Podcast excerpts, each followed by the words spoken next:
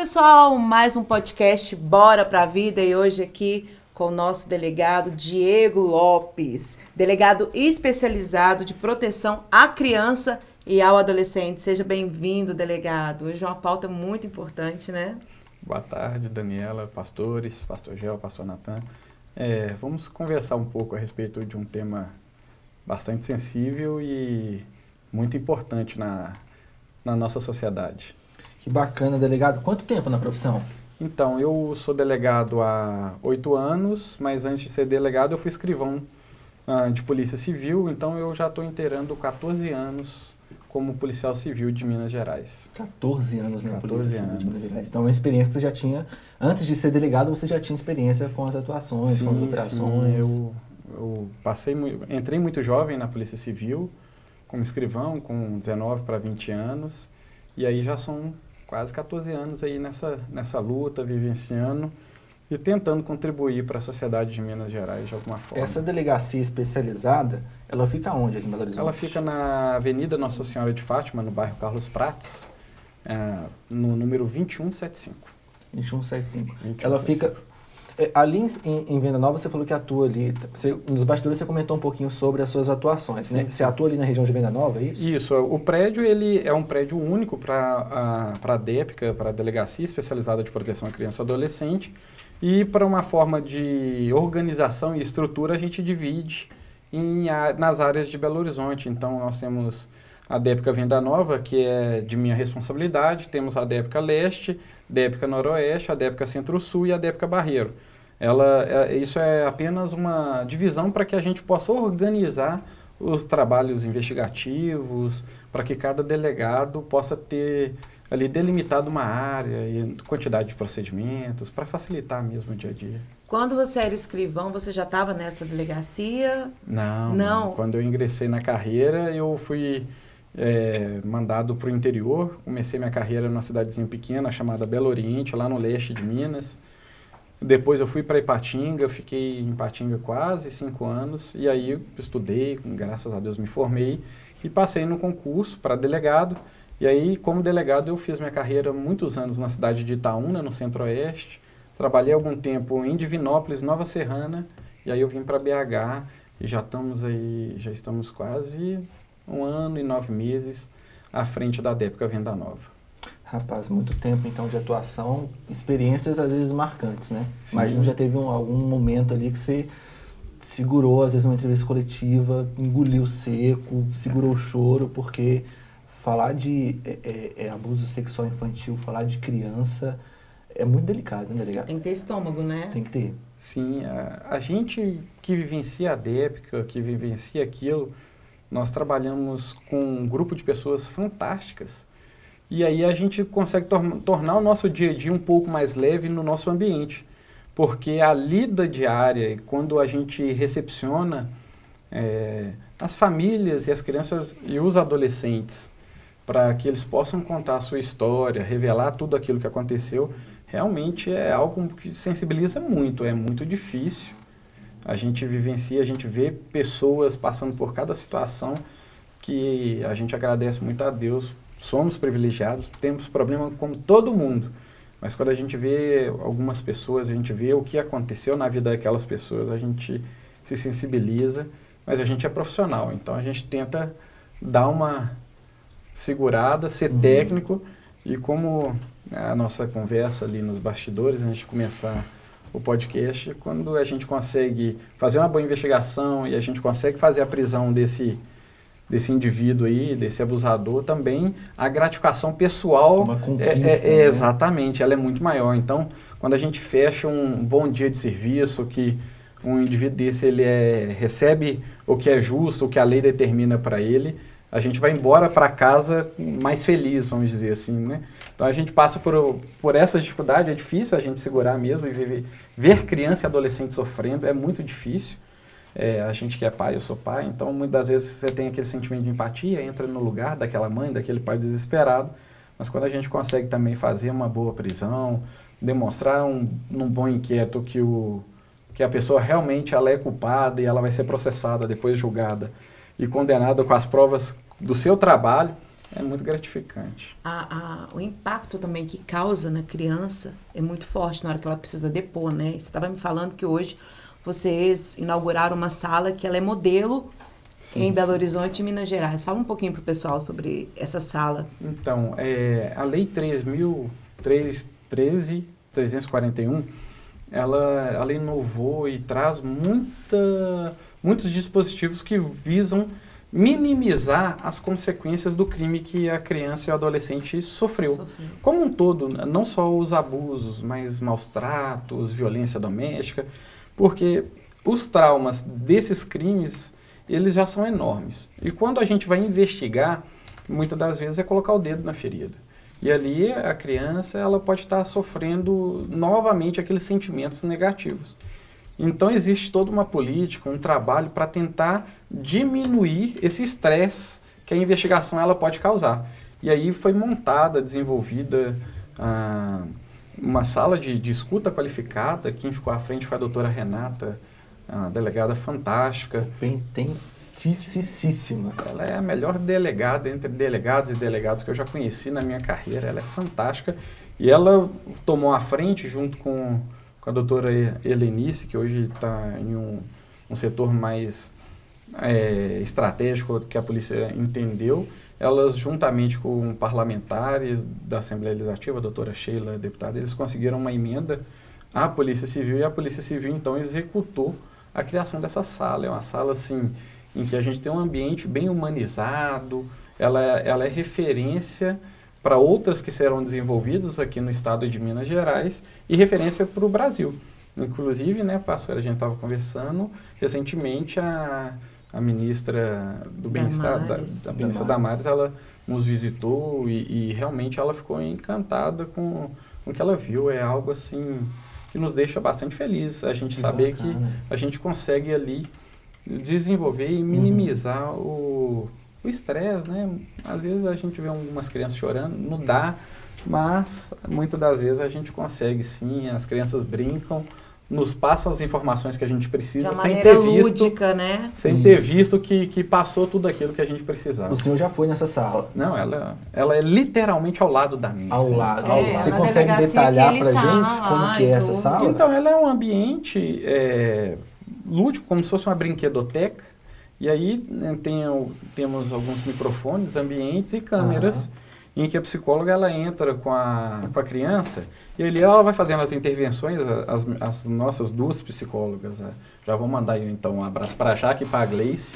Um elas são, para elas. elas são fantásticas, assim, tem um amor. Também, eu tenho, a gente trabalha numa equipe muito boa. As minhas estão lá quase há oito anos, elas são fantásticas. E aí elas entram e vão conversar com essa criança, brincar elas têm um, todo um protocolo, um estudo para isso. E aí a gente, do lado de fora, elas não conseguem ver, estilo filme americano, sabe? Uhum. Quando Aquele pessoa... vidro. Isso, exatamente. Então a gente fica do lado de fora, a gente tem a televisão, um ponto eletrônico, o tablet, que a gente vai conversando com a, com a psicóloga para ver se ela vai necessitar intervir para poder esclarecer algum ponto que a investigação às vezes precisa, né? Então, para ela vai brincando e aí no momento ela vai entender, fala assim, olha, é até uma pergunta chavão, assim, que a gente, é quando a gente vai entrar no tema sensível, ela, uhum. e aí, aconteceu algo que você não gostou? É, até eu participei em uma live da Polícia Civil, até falei assim, olha, é, os pais, quando vivenciam essa situação do abuso, esse primeiro momento ele é muito importante, porque a gente fica, fica estressado, não gostaria de estar vivendo o que essas pessoas vivem, e aí a primeira coisa que eles pensam é que saca um celular, e começa a filmar. E aí eles falam, tá aqui, aqui seu delegado, ó, eu filmei aqui, a criança está falando, porque às vezes ela não quer mais falar sobre aquilo. Ela está falando, só que aí quando a gente vai ver a, a filmagem, tá lá, é, não foi o fulaninho que encostou em você? Aí é uma indução, Induzindo, né? Exato. Você pegou e aí, chave, né? exatamente isso. E aí a gente, eu até falo assim, olha, tenta o mínimo possível estressar a criança hum, e o adolescente nesse sentido, vem para a delegacia, vamos lá, porque justamente as meninas elas sabem como fazer essa abordagem. Em vez de foi fulano que pôs a mão em você, olha, aconteceu algo que você não gostou? Como é, é que foi? Diferente. É a abordagem, uhum. porque a criança e o adolescente, principalmente a criança mais nova, ela vai falar de, de forma quase que espontânea, uh, mas a gente também, infelizmente, duas linhas, né? A gente vivencia algumas situações de alienação parental, em que a gente está vendo que nitidamente que é briga de casal, eles estão usando a criança para acusar um ao outro, até mesmo de abuso sexual. Eita. Então já vivenciamos isso. Aí você vai ver lá na entrevista a menininha, o menino tá lá e pergunta assim: "A mamãe mandou dizer isso aqui para vocês". A criança ela é, ela é espontânea, ela, ela acaba falando. Exatamente, uma criança pequena, ela não você, se você, ó, ó, Natan, de oito aninhos, você vai chegar lá e vai falar que o fulaninho passou a mão em você. Mamãe mandou eu falar que fulaninho passou a mão em mim. E aí a gente tem essa situação. Num segundo ponto, pode, o fato aconteceu, está tudo bem demonstrado, só que ela falou isso. E aí essa criança, por exemplo, usa essa frase. Um advogado, lá na frente, como defesa, ele vai usar isso. Doutor. E aí ele vai tentar levar na dúvida. Uhum. Na dúvida, absolve-se o réu. Doutor Diego, a ministra esteve aqui conosco, sim, né, a ministra. Damares, o secretário nacional também, Maurício Cunha. E um momento que eu estive com eles conversando, eu fiquei assim muito assustada porque a gente pensa que sabe né, um pouco da realidade e, na verdade, a gente não sabe absolutamente nada. É, eles falaram que a criança, a partir do primeiro dia de vida, ela já está sofrendo risco. Que eles tiveram um caso no Ministério de um bebê com oito dias, oito, oito. dias é, de vida, e essa criança foi abusada. Eu, eu, esse foi um, um, um dado para mim assim inacreditável. Gente, Oito dias de vida. Um recém-nascido. Um Oito dias. Exatamente. E, e, e, essa criança, obviamente, ela veio a, a, a, a, óbito. Vocês já viram casos assim aqui em Belo Horizonte, eu, em Minas Gerais? Eu, infelizmente, ou melhor dizendo, desculpem, eu felizmente eu nunca me deparei com algo de um recém-nascido com a idade tão, tão pequena. Nós já tivemos é, casos de maus tratos, agressões e tentativas de homicídio, né, que ficaram conosco, de bebês novinhos. É, porque o homicídio, quando infelizmente a criança falece, é, a gente perde a atribuição e aí vai para a delegacia ah, da, de homicídios. DHPP? Para o DHPP. Então, quando se há esse falecimento, aí vai para o DHPP, por isso que também a gente não tem isso. Eu recentemente eu até acabei relatando um caso em que a criança foi a óbito, só que ela ficou bastante tempo internada, então por isso que ficou comigo. E aí a gente já tinha finalizado, eu mesmo terminei, que foi de uma, de uma mãe que ela acabou fazendo uso imoderado de, de drogas. E aí ela caiu em cima do bebezinho de 11 meses e ele infelizmente faleceu. Isso foi que ano? Isso foi ano passado. Ano, ano passado, passado, foi ano passado. É, foi um caso, ganhou repercussão à mídia. Aí a gente até concluiu que ela realmente não tinha o dolo, não, não quis matar a criança, mas ela agiu de forma imprudente e, e aí a gente acabou até por iniciá-la pelo homicídio culposo, quando não há intenção, né? Mas essas questões do, do estupro violento que causa sérias consequências, a gente já pegou. Crianças bastante que, que sofreram é, crianças e adolescentes bastante é, ficaram bastante machucadas, tá? Só que só não tivemos as do óbito porque aí foge e vai para homicídios. É, a maior parte desses desses atos violentos eles vamos dizer, eles deixam vestígio, mas quase não, é mais raro a gente pegar a violência grave que causa tantos transtornos físicos a, uhum. a, a, a tanto a criança quanto a adolescente, mas também acontece. Já tivemos, é, essas semanas aí, a gente acabou pegando casos de DSTs em crianças muito jovens. Tinham, eram dois, dois meninos, eles com doenças é, com sífilis e com HPV. Quantos anos? É, umas crianças, um tinha três, outro tinha quatro anos. Quatro anos? E já estão com, com doenças, assim, extremamente graves, né? Inclusive, a gente até está fazendo as pesquisas para entender como é que pode ter sido essa Eles usam instrumentos também para poder violar a criança? Via de regra, não. Uhum. Não. Ah, porque a gente trabalha com o alvo de proteção. Então, é uma gente, doença, né? É doença. Então... A gente tem esses pedófilos familiar, que, que a gente fala de pedofilia imediata, uhum. né? que é, é aquele contato em que a abordagem é física, presencial Sim. entre o agressor e as vítimas. Mas, e, e aí a gente pode subdividir, que aí a gente Uhum. tem a, a parte da- desses agressores que acontece, por exemplo, no ambiente familiar, e a gente também tem aqueles estupradores clássicos que fazem aquela abordagem na rua, Uhum. que é um indivíduo totalmente desconhecido, pega uma, uma menina, via de regra adolescente, Uhum. que a gente quando tem mais essa situação. Então pega a menina no ponto de ônibus e violenta, leva para o mato. Então a gente também tem esse tipo de, de, de, de casos, né? A gente então tem esse caso, nesses casos, Uhum. desse estupro bem violento, a gente tem essa situação aí do, das lesões. Nesse ambiente familiar, até porque esse pedófilo ele tende a estender aquela esses abusos por anos, ele não deixa tanto vestígio.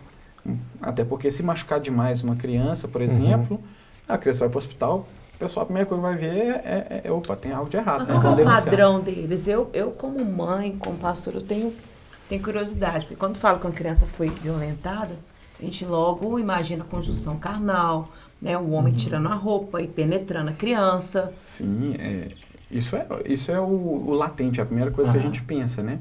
Só que a estrutura dos crimes de pedofilia e de abuso, eles vão muito além disso. É difícil identificar, assim, a linha.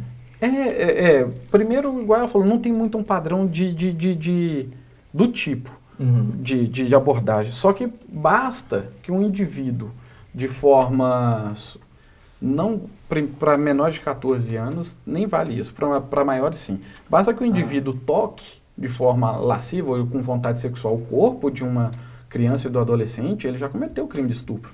Não necessariamente ele precisa de arrancar roupa, ter aquela cena de violenta de filme, não. Então tem a maior parte, grande parte desses abusos é eles tiram a roupa, vão de noite, a criança está dormindo, passam a mão naquela criança, e Aham. naquele adolescente. Então é, é basicamente Você ia falar que existe, no caso, uma, uma, uma, uma ação que vai crescendo, né, quando eles começam a abusar? Isso, é, na realidade eles, é, eles têm quase sempre, eu não, não tenho uma estatística certa para te dar, mas via de regra esses abusadores, Hum. principalmente quando é no ambiente familiar, o abuso ele tende a se estender no tempo. Uhum. Ele, ele tem uma reunião de família e o tio vai passar a mão na, na, na sobrinha. Uhum. Aí vai esperar a próxima reunião em família, ele vai tornar a fazê-lo. E Então isso ele vai começa de forma leve para depois a Pode coisa ser, não, ir- pode ser que fique de, entre aspas, porque já é violência Uhum. e já é estupro. Isso não precisa de evoluir, já é. E aí ele vai mantendo aquilo por anos. Às vezes, quando até tem uma, uma evolução na idade, é, a gente tem verifica essa evolução também no tipo de sexualização, vamos dizer, né? Primeiro passa a mão e aí depois pode chegar sim. A gente tem Agora- muitos casos que acontece a condição carnal. Agora, doutor Diego, é, é, eu como pai de família, tenho um casal de filhos, a gente estava conversando em off aqui, o senhor também tem filhos. Como faz essa separação do doutor Diego, o delegado Diego e o pai Diego, sem que leve isso para o lado pessoal? Deixar tudo isso que o senhor vê, eh, esses crimes bárbaros, essas coisas que o senhor vê no seu dia a dia, como fazer essa separação? É uma linha muito tênue, né? Ah, pastor, é, é muito difícil. É muito difícil, mas a minha experiência dos anos, eu tento ao máximo, desde quando eu fui para a DEPCA, quando eu fechar a porta, aquilo ficar lá. Porque eu, graças a Deus, eu tenho meus filhos, e aí é aquele momento com eles, é o meu momento único. Obviamente a gente cria e naturalmente você passa a ter mais medo ou passa a ser um pouco mais preocupado do que um ser humano comum. Porque eu receoso, vivencio isso todo dia. Uhum. Porque muitas vezes se eu chegar pra, pra Dani aqui e falar, um estupro da fulana, esse negócio, ela vai ficar horrorizada. Mas o, o estupro da menina, da, da Beltrana, da outra, da outra, tava todo, todo dia eu tô lá com isso. Nem todo caso repercute. Isso, mas eu tenho, eu tenho números. A gente atende três, quatro denúncias que tem que ser apurada, mas de, viola, de violência sexual contra criança e adolescente por dia. Por Por dia, dia. aumentado, Aqui Por né? dia. É, em Belo Horizonte, por dia. Só na sua delegacia, né? 70% Não, isso são na meninas, na né? DEPCA. 70% são meninas. Eu acho que até mais. Eu não posso te dar um número preciso, mas Muita é, e principalmente quanto mais velho, aí é mais velho é mais isso mulheres. Ontem. Eu postei isso Entendeu? ontem. Você que está nos assistindo e acha que esse assunto não é relacionado a você, é sim. Porque mais 70% envolve meninas. Sim, Menina. quanto mais velhas, aí a gente ainda vai ter uma vai ser, vão ser mais mulheres com Adolescente, porque o código, o, o ECA, ele define adolescente é indivíduos maiores de 12 anos. Sem dúvidas. Os maiores de 12 anos, a gente pode chegar quase a 80%, 90% mulheres. Isso na pandemia se agravou, doutor? A gente tem certeza que sim. A gente consegue. A gente ainda acredita que existe uma subnotificação, porque agora que a gente está começando a, a ter as escolas, por Sim, exemplo, a sim. escola sempre foi um fator assim muito grande de denúncia, porque são parceiros importantíssimos os professores, os educadores, O que eles- conselho tutelar também. o, o Conselho Tutelar, que atu- esteve conosco aí atuando no momento de pandemia, mas a escola, a, a professora, vivencia a rotina daquela criança, ela consegue ver uma mudança de comportamento, ela consegue ver algum vestígio, e aí ela, a gente tem muita, muita, muita informa, muitos crimes apurados que a informação partiu da escola. E se a criança está segregada lá dentro da casa dela, muitas mais vezes, difícil. como é que ela vai denunciar? Então a gente acredita que ainda existe uma subnotificação dentro da pandemia e essa relação mais próxima ela tem aumentado o, sim os abusos. Então ela ficou mais tempo com o abusador dentro de casa. É, nessa pandemia, 80% dos casos foram dentro do ambiente familiar. Eu acredito que sempre, viu, pastor? É, quase sempre, e quando eu falo familiar, não necessariamente são é, as pessoas, os familiares Sim, sanguíneos. biológico, né? biológicos, mas aquele grande amigo que você tem como um irmão, Tem liberdade que tem liberdade, sair. exatamente, o que Seu confidente. Pessoas de confiança, né, que Confiança. a pessoa O- sai para trabalhar, deixa o filho. o violentador sexual nesse ambiente que a gente está falando do que configura a maior parte dos crimes que a gente investiga na DEPCA, eles são pessoas que possuem essa confiança. Tem relato de mulheres também que são abusadoras? Temos, temos, muito menos. Mas muito existe menos. também. Tem, tem. Exi é- é muito menos, mas existe num volume razoável. Existem, principalmente também existe dupla, né? Existem Os casais. os casais abusadores. Duas pessoas abusando de uma Ah, criança. temos, temos, temos. E dentro da, da outra parte, que é aquele que é aquela pedofilia ou que é uma abordagem virtual, que também cresceu muito na pandemia, principalmente por causa do uso Dos smartphones. É, porque a telefones. gente não tem onde levar as crianças. O Ah, negócio é. acaba que tá no telefone, tá fazendo videoaula e vai mexendo e. e, menino- de joguinhos. é impressionante como é que menino tem uma desenvoltura É. nesses tempos. Eu jogava videogame quando eu era adolescente, criança, mas meus meninos jogam videogame numa desenvoltura que eu fico olhando assim. Muito mais Eu jogava É. Pac-Man, eu jogava Atari. É, eu jogava Mario, Sonic, mas Eu capaz de sou eu jogar mais velha Mario. que você, então. Que isso? Entregou Não, eu agora, sabe?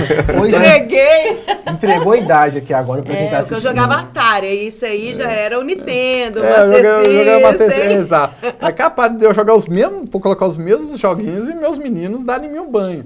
Mas aí a gente tem esse, e- e- esse viés também que a gente trabalha, e aí tem a, a delegacia da ciber, a cibernéticos que faz Cibernética, também um- um- um- uma outra atuação, que é essa pedofilia virtual. E ela, assim, também é gigantesca e, Aham. e, e vou falar mais, ela é quase tão chocante quanto essa violência pessoal. A gente já encontrou alguns tipos de vídeos em computadores que eu vou falar para vocês. Pornografia né? infantil. Pornografia, não, mas é um... Eles Tem- tem coisas- também, vídeo. Isso, porque Pois é, uma internacionalização muito grande sobre dentro... isso. É, a pedofilia no ambiente virtual, ela é internacionalizada. Uhum. Esse pessoal, eles trafegam dados Tem pela muita Deep grana, Web. né, que corre, né, Muito, pela Deep muito, Web. muito dinheiro. Pe- Pegando um gancho nessa questão da internet, é, a, a- a troca de nudes é, pode ser caracterizado Vamos também? lá. É, muitas das pessoas nos procuram, e aí a gente talvez tenha uma falha legislativa e a gente deve sempre evoluir no crime.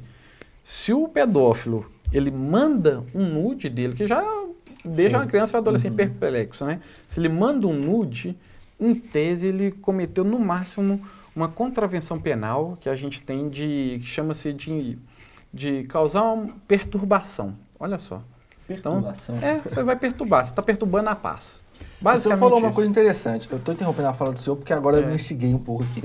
É, a lei do Brasil precisa, na visão do senhor, de uma, de uma nova revisão, porque às vezes parece que muitas coisas acontecem ou demora para chegar ao julgamento e chegar ao ato final, e às vezes a pessoa está fora do Brasil, a pessoa já desapareceu, ou muitas vezes, por exemplo, é uma coisa muito grave, porque eu não sou pai, o Gel falou que ele é pai. Se você pegasse o celular da sua filha e tem lá uma imagem, um nudes, é uma coisa muito grave para De um família. barbado, Isso. Sim. tem um impacto muito Revoltante. forte na vida da criança. E a pessoa é ouvida, liberada, responde a liberdade. Não, é, isso aí, é, muito possivelmente, a pessoa nem responde. Porque existem alguns elementos processuais, é que eu não vou ficar sendo técnico e chato, mas basicamente ele pode ter o processo suspenso, uma transação penal, que são alguns elementos processuais direito do indivíduo que ele sequer vai ser processado. Por, mas eu quero, eu quero deixar bem claro, por mandar isto. Sim. Qual que é, onde é que a gente vai conseguir? Porque por isso que eu falo da evolução da lei, eu vou juntar as duas perguntas.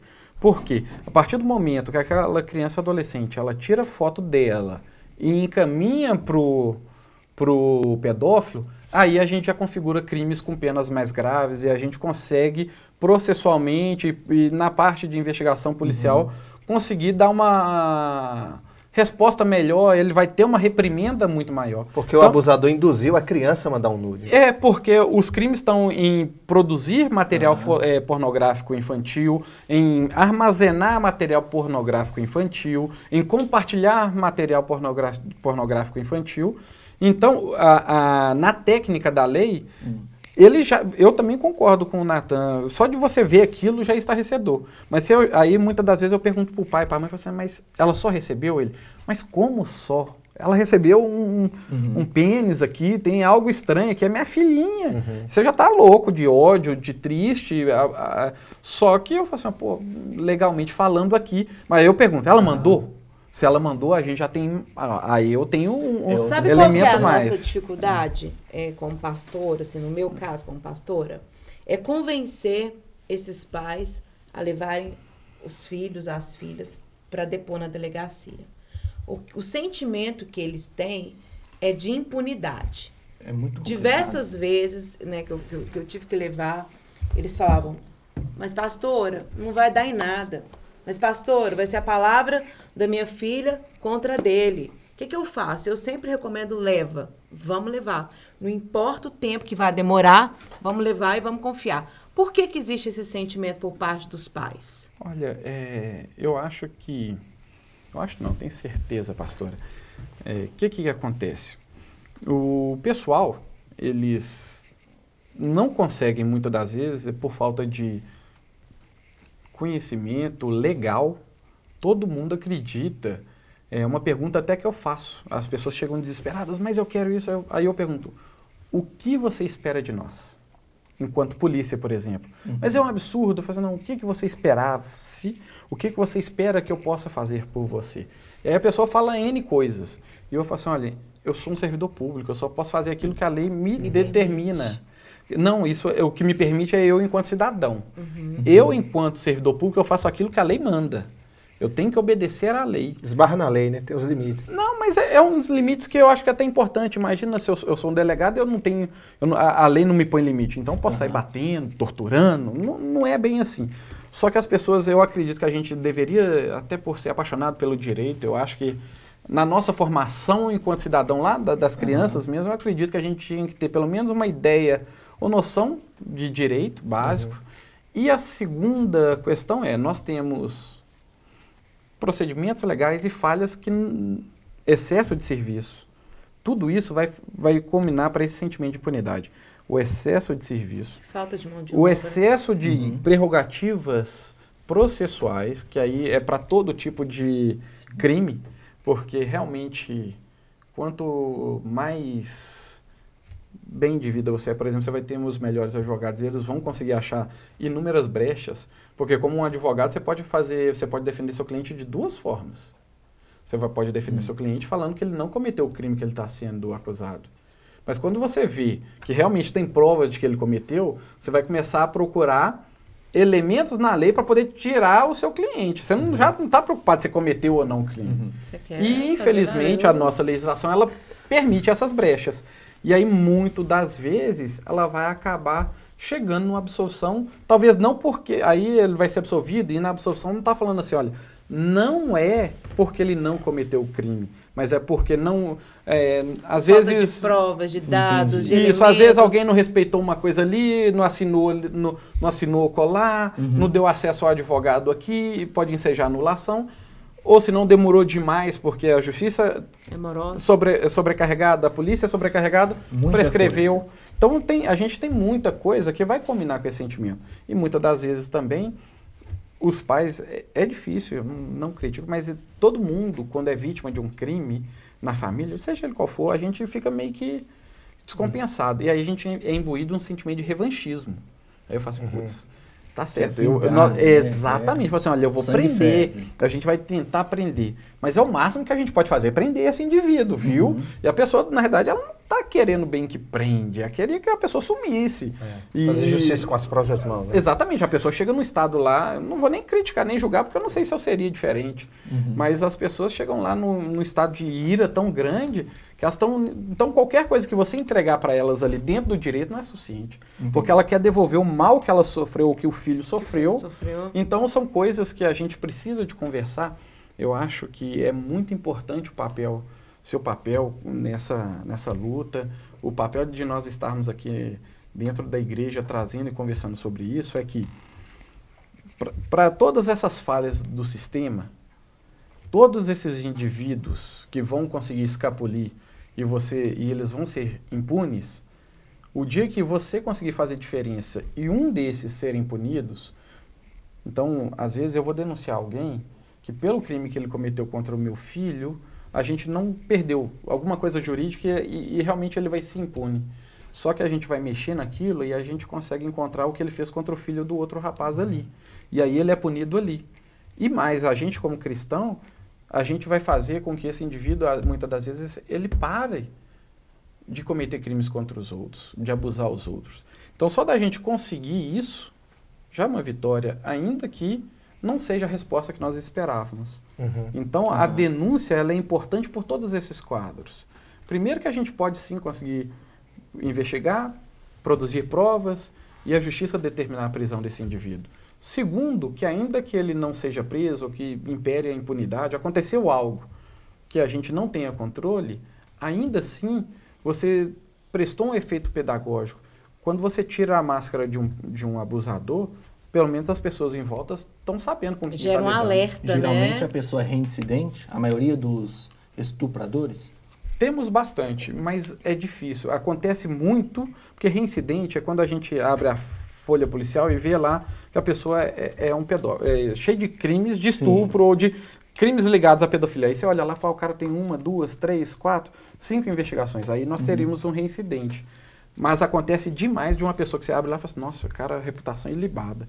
Sem uma linha na polícia, nem, regi, nem, nem registro de ocorrência de acidente de nada trânsito, contra nada. Fala assim, nossa, que pessoa Como assim? Exemplar. como assim? Aí quando você vai mexer assim, você pega e encontra o quê? 10 vítimas. Meu O Deus. caso É, vai rendendo. agora- né? Conheço, A cara. primeira vez que você tira, depois que você descobre, você vai- aí você ainda chega lá e fala assim, não, mas que é isso? E esse, o vizinho fala, Não é possível. esse moço aí, não. Esse não. Esse aqui é o melhor vizinho que a gente tem aqui na rua. Deixa eu ver as redes sociais. Que cara caridoso, Não, meu E Deus. é amoroso. psicopata. A psicopatia é uma doença É. da mente que existe, né? Mas que ele pode ser pelo menos um criminoso em série, e via de regra a gente é. A gente pode Agora, isso. doutor, é, pastora Dani, nosso jornalista aqui, Natanael, trazendo para o nosso contexto, nosso ambiente religioso. Somos aqui uma grande igreja, mais de 50 mil membros. A pastora Dani está com essa bandeira, essa missão que Deus deu para ela. É, a gente está vendo aí diversas matérias de, de- de líderes religiosos abusadores. É, é complicado, estávamos conversando até aqui em off, porque o líder religioso, pastora Dani, ele tem a confiança do fiel. Como lidar com isso, doutor?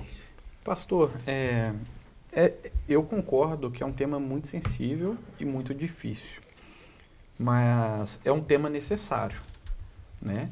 E é um tema necessário e é um tema que está em voga se a gente abrir a internet, tanto no ambiente cristão evangélico, principalmente também no ambiente cristão católico, e eu acho que aqui a gente católico, né, pode também. conseguir balizar bastante o que a gente está falando, é porque dentro, por exemplo, da igreja católica, a gente vê a reporta é, eles reportando e noticiando casos de meio século atrás e inúmeros casos de pessoas que, que, que, que compõem o alto escalão da igreja Aham. e aí essas pessoas, por exemplo, estão perdendo batina e estão... Então, é um tema que é muito caro à instituição religiosa. E aí a gente tem que entender que esse indivíduo, ele descumpre a missão dele em dois pontos. Primeiro que ele está usando a, ele está se escondendo atrás da batuta de Deus para violentar alguém. Então são pessoas que elas estão mais próximas do lado de lá do que do lado de cá. E a segunda é que você, como pastor, por mais que você tenha uma empatia, uma amizade com o indivíduo, quando você descobre uma situação dessa, por exemplo, você está colocando em risco não só o, o público que ainda é fiel ou que, que é rebanhado por aquele pastor, como você está colocando em voga toda a obra. Porque uhum. pensa comigo, aquela criança, aquela família que, por exemplo, não teve respaldo da igreja, ela vai ser uma pessoa que vai multiplicar o ódio à igreja, por exemplo. E aí. A revolta, né? A revolta que é. A culpa que é de um CPF, uhum. que é o pastor abusador, por exemplo, ou o padre abusador, ele passa essa culpa, essa, essa má feição, ela passa a ser reportada a quem? Ao CNPJ, vamos dizer assim, uhum. da instituição religiosa. Então, muitas das vezes, quando a gente vê, é um padre da Igreja Católica, um pastor da, da Igreja Evangélica com a sua denominação. Posso falar isso, inclusive, por exemplo, do, da, da, da, dos meus colegas policiais, né? Eventualmente, quando acontece uma transgressão disciplinar, como negócio, é, o fulano está não, não, o, o é. policial, negócio. Então, a gente carrega a nossa responsabilidade enquanto servidor público, vocês, enquanto uma missão espiritual de Deus, vocês carregam a responsabilidade que vocês levam a palavra de Deus. Uhum. Não é só a palavra do pastor, na, na, é, pastor Gel, da pastora Dani, do, do pastor Natan. É a palavra de Deus. Então, vocês, quando vocês estão deixando, estão sendo coniventes ou estão fazendo pelo menos a, a fingindo que, que não viu. Que não viu. Você está, inclusive, daqui a pouco aí você pode chegar na mesa de boteco, vamos dizer assim, que eu sei que não é o ambiente uhum. aqui, mas para retratar e falar assim: vocês viram os pastores lá daquela igreja lá? Tudo pedófilo. Minha filha, aí você está passando tudo. Você foi lá comprar refrigerante para o seu filho, você está assim. é. Você, putz. Por isso que a igreja, entendeu? eu falo que nós temos uma obrigação social espiritual e moral. Exato. O grande problema é a omissão, podemos, né, pastora Dani? Por isso nós não podemos ficar empurrando mais a sujeira para debaixo do tapete, não. Uma Mas coisa que eu é falo perdoar, assim, outra é omitir, esconder. Exatamente, porque acontecia, vamos tentar tratar esse cara, vamos tentar, né? E a família também com medo de, de, de denunciar por causa da reputação. Não. Hoje a nossa orientação é o seguinte: vamos denunciar e esse cara aqui ele precisa sofrer as penalidades do ato dele, eu, sejam elas quais forem. então, e, e que o pastor Natan falou, Nataniel falou, é isso, é, são duas coisas. A, a, igreja tem essa vertente, Deus manda, né, perdoar, etc. Mas a gente também tem a legislação, por exemplo, dos homens. Exato. São coisas. Que Deus manda a gente respeitar. Exatamente. Exatamente. Então a autoridade ela deve ser respeitada. Uhum. Então a gente faz aqui, então no cuida do espiritual, mas obedece às leis dos homens. E entrega para as autoridades competentes para elas fazerem o que tiver que ser feito dentro dali. É, e aí vocês vão estar em né? Precisar de um... Puxão é, assim. o cantinho da oração. É, o cantinho da oração. Às vezes o cantinho da oração resolva, é. senão às vezes a gente pode também, infelizmente, às vezes tem que ser preso. O senhor né? falou uma coisa muito bacana, porque o senhor falou que o senhor tem a missão aqui de cumprir a lei dos homens, né, como servidor público, e a igreja tem o seu papel espiritual. O senhor se considera abençoado por Deus por estar no cargo que está? Ah, eu, eu sou muito abençoado por Deus. Eu eu, a minha trajetória, por exemplo, a minha aprovação no concurso público, ela, ela é um testemunho puro de que Deus pôs a mão e as coisas aconteceram do jeito que tinha que acontecer, da forma e no tempo, porque eu cheguei a brigar, ficar bravo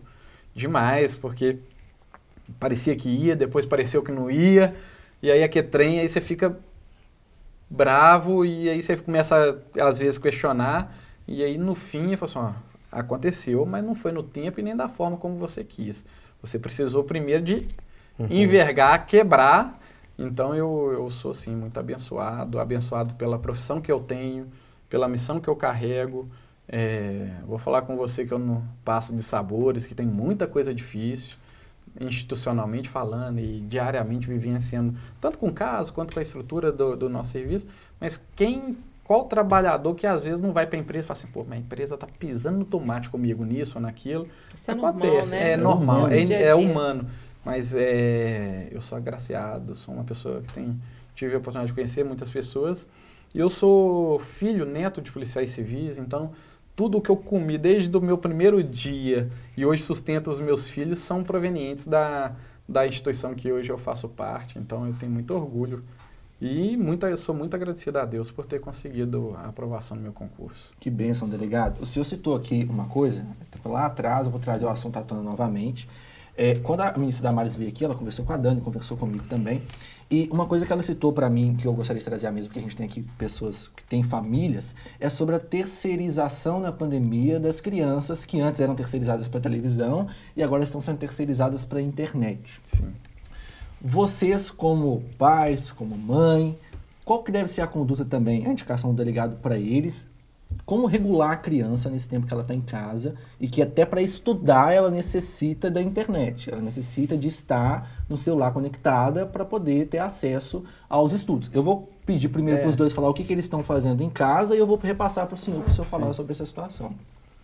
Lá em casa é muito tranquilo porque eu monitoro muito bem a ISA e monitoro os aplicativos. Então, como eu já tenho é, muitos anos aí de pesquisa, então eu já sei a linguagem né, dos pedófilos na Deep Web, já sei os símbolos que eles usam. Então, eu sempre fiz um trabalho preventivo com ela. Então, ela tem um horário de estudar, estou sempre próxima, até para poder auxiliar. O conteúdo dela já é um conteúdo que, que eu domino hoje, né? Então, é hora de estudar, hora de estudar. Hora de brincar, estou sempre vendo o que, que ela está né, mexendo, se é o Discord, se é o, os aplicativos que tem chat. E, e, muita coisa é a base da confiança também, porque eu já não estou falando mais de uma criança de 7 anos, estou falando de uma moça de 15 anos, né? Então, não tem como Respeitando a, a privacidade ficar... dela, Exatamente, né? Exatamente, respeitando a privacidade dela. Mas eu sempre converso e busco ser muito amiga dos amigos dela. Então, tudo que eu pesquiso, eu mostro. Felícia aqui, você conhece, por exemplo, o Secret Calculator, que é um, uhum. um uma, um aplicativo que é uma calculadora, mas lá dentro dá para esconder né, o que, que a, a criança está vendo, é, na, onde ela está navegando. Então ela fala, mãe, esse aqui meus amigos todos têm. Você tem? Ela, não, não preciso. Meu telefone Sim. é todo conectado com o seu e tudo. Então, assim, a gente mantém esse diálogo, mas sempre estou dando uma olhadinha. Não por ela, mas por quem tem é, é, acesso às plataformas que não ela... é desconfiança, nem acesso não, de cuidado. Não, nem acesso de cuidado. Aí eu, eu criei ela assim, bem, bem águia, né? Uhum. Ó, isso é assim, isso é assado, nunca escondi nada. Mas eu é que fico de olho para ver como que eles estão usando as redes para poder é, tentar fazer esse, esse, esse trabalho aí, né? De, de, uhum. de, de, de chamar. Então, por exemplo, Teve uma época que ela estava brincando muito no, no, no Among, Among Us, né? Uhum. Aí eu, eu dava uma olhadinha nos chats para ver se tinha lá borboletinha. Você uhum. sabe disso, que são a, as maneiras que eles. Ursinho, ursinho que eles usam, o é triângulo, né? O que triângulo. eles usam para poder se comunicar entre eles, os então, pedófilos. é uma dica para quem está em casa. Entra lá no meu Instagram, gente, Dani Linhares Oficial. Eu tenho lá todas as tabelas, eu, eu contei toda essa história né, web aí, que foi um levantamento até da Polícia Federal e também da Polícia Civil. Sim. Então eu relatei isso tudo lá. Mas eu entro só para dar uma olhadinha para ver como eles estão atuando e muitas vezes eles estão lá, tá? Uhum. Você, Gel. Então, eu tenho um menino de 14 Tem anos. Cara de ser pai bravo. sou. Cara de ser Tenho, pai irritado. Sou nordestino, cabra macho. Não dou mole, não. A gente não pode dar mole, cara. Porque se a gente der mole, o mundo não dá mole, né? O mundo não dá mole. Eu tenho um filho de 14 anos e uma filha de 7. É, estão estudando online, minha esposa está trabalhando em casa, fazendo home office, e a, na parte da manhã eu fico em casa, eu acompanho tudo. Eu fuço o celular deles o tempo todo, TikTok, com a rede social que eles estão usando, vou no histórico, é, o iCloud, o meu, de, o meu é o mesmo conectado. deles, é conectado, é como se espelhasse o, o aparelho, tudo que ele baixa eu acompanho. Então, assim, eu não dou mole. Até Instagram, até o WhatsApp eu olho histórico. E um uhum. dia eu encontrei umas coisas que eu fiquei bravo.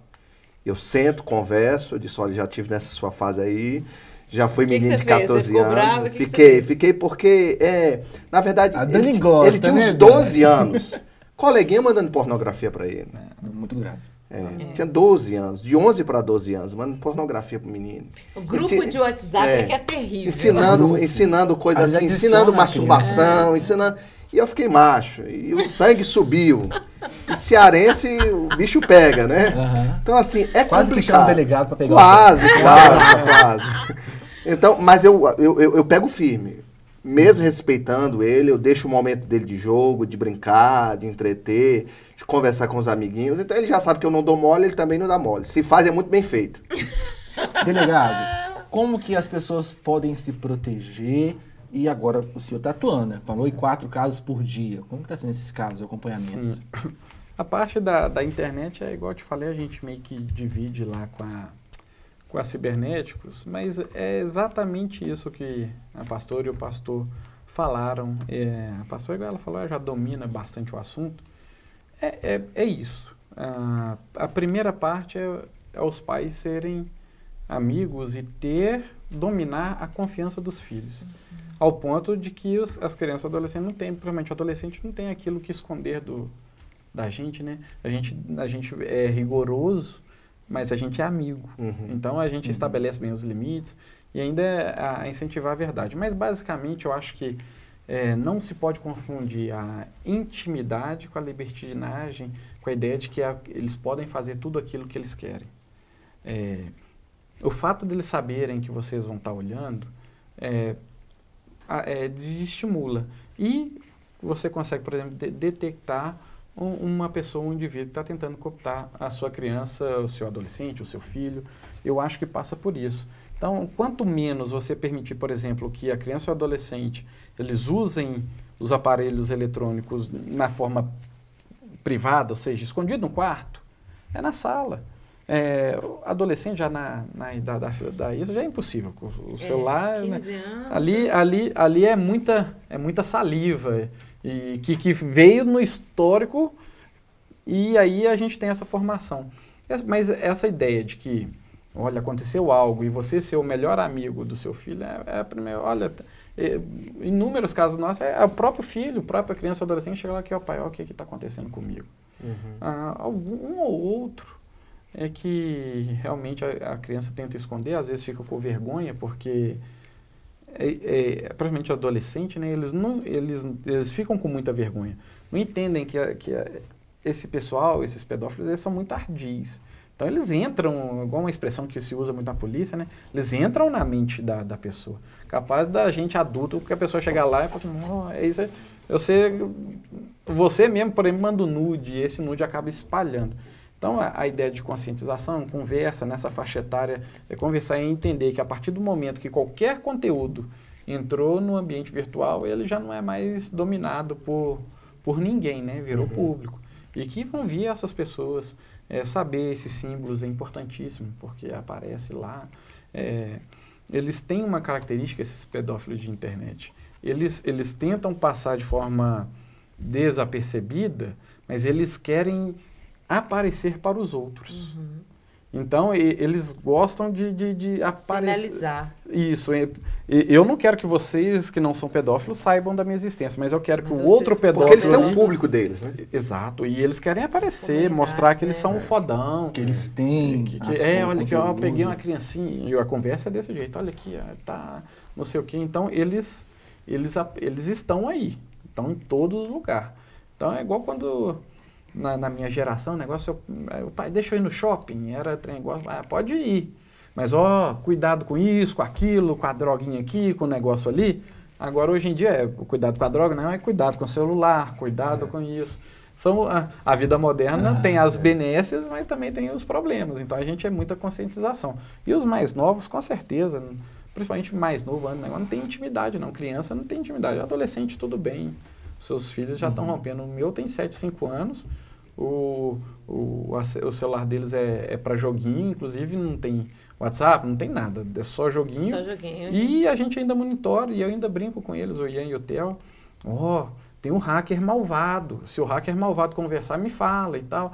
É, Aí eles assistem muito vídeo no YouTube. Aí um dia eles vi, entrou um vídeo lá que o cara tá falando me- de hacker. E basicamente eu acho que era um hacker mesmo. O, o pessoal que fica roubando conta. Então ele explicou que ah, não sei o que. Tem um joguinho aí que tava baixando malware pro, pro celular e aí tava roubando informações bancárias, na realidade. Nossa senhora, eles, eles tinham um joguinho do Toquinton lá, do, do gatinho lá, não sei o quê. Ah, nossa, e eles, eles gostavam. Já que tirou o hacker do Toqueton? E aí eles ficam Ficar assim. interessados, É, então né? você, você tem que mostrar, ó, Quem tem sabe não é malva... mais uma geração aí da Polícia Civil, É, né? Então, ah, aí tem, eles falam, ó, tem malvado aí, tem hacker, tem, cria um nome e tal. Então, esse, esse aqui tem hacker, papai. Aí você olha. Então, eles mesmos já, já aprenderam que eles mostram para mim, para a mãe deles, olha aqui. Então, você, se você briga, não sei o que, a pessoa tende a ocultar. Se você ganha confiança, é melhor, né? Delegado, duas perguntas aqui pra gente encerrar. Eu sei que é assunto pra gente ficar um dia inteiro, mas a gente vai ter que encerrar. Mas eu queria fazer essas duas perguntas. É, como que foi a operação do último dia 17? Foi uma operação muito grande aqui em Belo Foi. Horizonte, né? Que marcou, eu até noticiei no meu Instagram. Como que ela aconteceu? Se foi um flagrante, se foi denúncia? E, e como, é a segunda pergunta é como que os pais fazem para poder denunciar é, com segurança? Porque às vezes não querem expor o parente e, e- e- essa, essa denúncia vai demandar uma, de repente, né, uma, uma- um trabalho de investigação. Então, como que seria? Tá. O, sobre a, a operação, ela é fruto de um trabalho, foi basicamente da Dépica Leste e da Dépica Venda Nova, em que eu, eu particularmente cuidei de um caso de uma adolescente que ela tinha sido vítima de um estupro coletivo. Na ocasião, ela estava paquerando, não sei o termo moderno, não. Ela estava lá com o menino. e- e Ficando. fic- é, estava mais no, no ambiente virtual, não tinha Ah, se tá. conhecido, mas Uhum. estava tendo a paquera. É, e aí ela ma- marcou de se encontrar, é, eu queria ficar com o rapaz. Contudo, a- o rapaz, sei lá o que, ele extrapolou, começou a extrapolar os limites. E aí a ideia, aquele trem do não é não. A mulher, o ato sexual para qualquer ser humano a partir dos 14 anos, ele é permitido desde que exista o consentimento Desde que ela queira. Né? desde que ela queira. Então, A partir dos 14 anos. a É. partir dos a pa- 14 anos. Menos de Menos 13, Menos não. não existe. Não existe. É. É, É e- crime. e é quase igual a matemática. Pôs a mão, já era. Menor de 14 anos não tem, É vulnerável. Não tem choro nem velho, igual já diria aquele narrador de futebol antigo, né? E, e aí o, o- Ela encontrou com ele. ela encontrou com ele, e aí eu- começou, ela já achou estranho, porque levou para uma casa que tinha outras pessoas, e aí começou a chamar as pessoas e aquilo, e ela falou, não, e aí dali, do não é não, eles acabaram ah, Violentando a menina. violentando a menina, é, é, seis indivíduos, Seis. seis indivíduos, a gente conseguiu provar e demonstrar lá como é que os fatos aconteceram, a justiça acabou por decretar a prisão de dois, e aí Dois gente, de seis. 2 de 6 a gente cumpriu essa prisão. A operação ela foi maior. Tiveram outros também envolvidos que foram presididos pela doutora Thais na Dépica Leste. E aí ela, ela é, faz parte de uma consolidação de uma, de uma operação que ela teve início em 1 de junho, vai até dia 16 de julho, chamada Acalento, que ela ocorre em âmbito nacional. Então ela foi a primeira que a Polícia Civil fez e terão, existirão outras operações que vão ser consolidadas até o dia 16 de julho para o combate à pedofilia. Então, o cerco está fechando. é, a gente O tá- recado para quem está assistindo agora é que o cerco está fechando. Exatamente, principalmente nesse período é que a gente vai intensificar a busca por esses indivíduos, tentando ao máximo, ah, desde que seja entendido pelo Poder Judiciário, obviamente, efetuar a prisão preventiva ou temporária desses indivíduos. Então a gente está focado e imbuído nesse, nesse, nesse esforço para que outras operações ah, no âmbito da, da DEPICA elas aconteçam até esse dia que vão compor o número da Operação Acalento. E respondendo por último, a, em Belo Horizonte nós temos lá a Delegacia de Proteção à Criança e Adolescente e em todas as outras unidades do Estado, porque a gente sabe que o alcance vai, não vai ficar restrito a, aqui a BH, a gente tem a Polícia Civil, em que pais, líderes espirituais, qualquer cidadão que tenha notícia de uma criança ou adolescente vítima de abuso, vítima de qualquer tipo de crime, procure imediatamente a Polícia Civil, noticie esses fatos. Qualquer eh, unidade Tentem policial tratar isso no ambiente, na esfera da igreja, não não é? vão conseguir, não vão conseguir. vão criar estresse para a instituição, Uhum. vão criar estresse para essa família e muitas das vezes vão estar favorecendo um violentador, seja ele Quem for. quem for, é, pertencente ou não, por exemplo, à estrutura, só tomando como exemplo a estrutura da igreja. Às vezes é, o- É até crime, né? É crime, É crime, crime. Os pais, por exemplo, que sa sa- sabem dessa situação e não tomam a providência, se ela continua, eles vão responder, inclusive, pelo próprio crime de estupro. E ah, a- o pai responde. é, vamos supor, o pai ou a mãe, ele sabe que o filho está sendo estuprado e não faz Também nada para nada, ajudar, eles eles vão também responder por estupro. E disso, não. eventualmente as pessoas, um líder espiritual que toma ciência de um crime e não fazem nada, podem responder por, por favorecimento pessoal, favorecimento material, é, outros crimes é, também. O importante é que, às vezes, o- vocês como líderes espirituais, as pessoas vão procurar vocês e vão falar. E vão pedir ajuda. Então, a, a- aqui em Belo Horizonte, a DEPCA, a gente faz um atendimento espontâneo. Todos os dias, um delegado ele fica responsável por atender o que nós chamamos de permanência, em que todas as pessoas que chegam lá, dentro do limite que a gente consegue, obviamente, a gente atende a pessoa, a criança, a gente faz o boletim de ocorrência, a gente já fala, toma lá a oitiva da mãe, já põe a criança para ser escutada pela psicologia. O procedimento ele já é iniciado no mesmo dia. Aqui em Belo Horizonte, nas outras unidades, a gente recomenda que façam esse boletim de ocorrência. Mas agora, ô Diego, pô, mas é, é pessoa perigosa, eu tenho medo, eu tenho receio. Lembrando que familiar tem obrigação. Eu estou falando, eu sou vizinho, mas o cara é perigoso, o cara é bandido, eu não- também não quero me envolver muito, etc. A gente tem outros canais, a gente tem o Disque 100, o Disque 180, o Disque 181. São plataformas em que de níveis estadual e federal que estão aí para poder receber denúncias anônimas. A gente, eh, a, a minha chefe de departamento, doutora Carolina, ela criou inclusive um núcleo em que lá, subordinar diretamente a ela, nós temos eh, investigadores dedicados a receberem e apurarem preliminarmente, porque Essas a lei manda, denúncias. essas denúncias. Então a gente já está conseguindo, inclusive, dar resposta até mais célere. É, infelizmente a gente tem a, a figura lá do trote. É, todo, todo call center 190 agora vive com isso, infelizmente, Uhum. faz parte. Mas a gente dá uma apurada lá, mas entra. Mas é um caminho, é né? o caminho. quer fazer essa É, obviamente, eu, eu, eu falo assim, ó, a gente está vendo lá que a situação é muito grave, aí eu falo, não, eu incentivo primeiro ir à delegacia, porque a gente consegue dar uma resposta mais rápida. Mas se não, nós temos sim, e, e qualquer dessas denúncias, elas são importantes e a gente consegue... Vocês passam a, a monitorar, né? Isso, o- e a, gente pessoa que é consegue dar uma resposta positiva, a gente consegue investigar, é, fazer com que essa pessoa responda o processo, a gente consegue inibir a atuação e, e muitas das vezes a gente consegue mostrar para o Poder Judiciário a necessidade, inclusive, de prender aquele indivíduo, então a gente consegue fazer isso. O importante é nunca se calar. A denúncia, seja ela de qual forma for, ela é importantíssima para o nosso trabalho e incentivada por parte do Diego, cidadão, do Diego, delegado e pela instituição Polícia Civil também.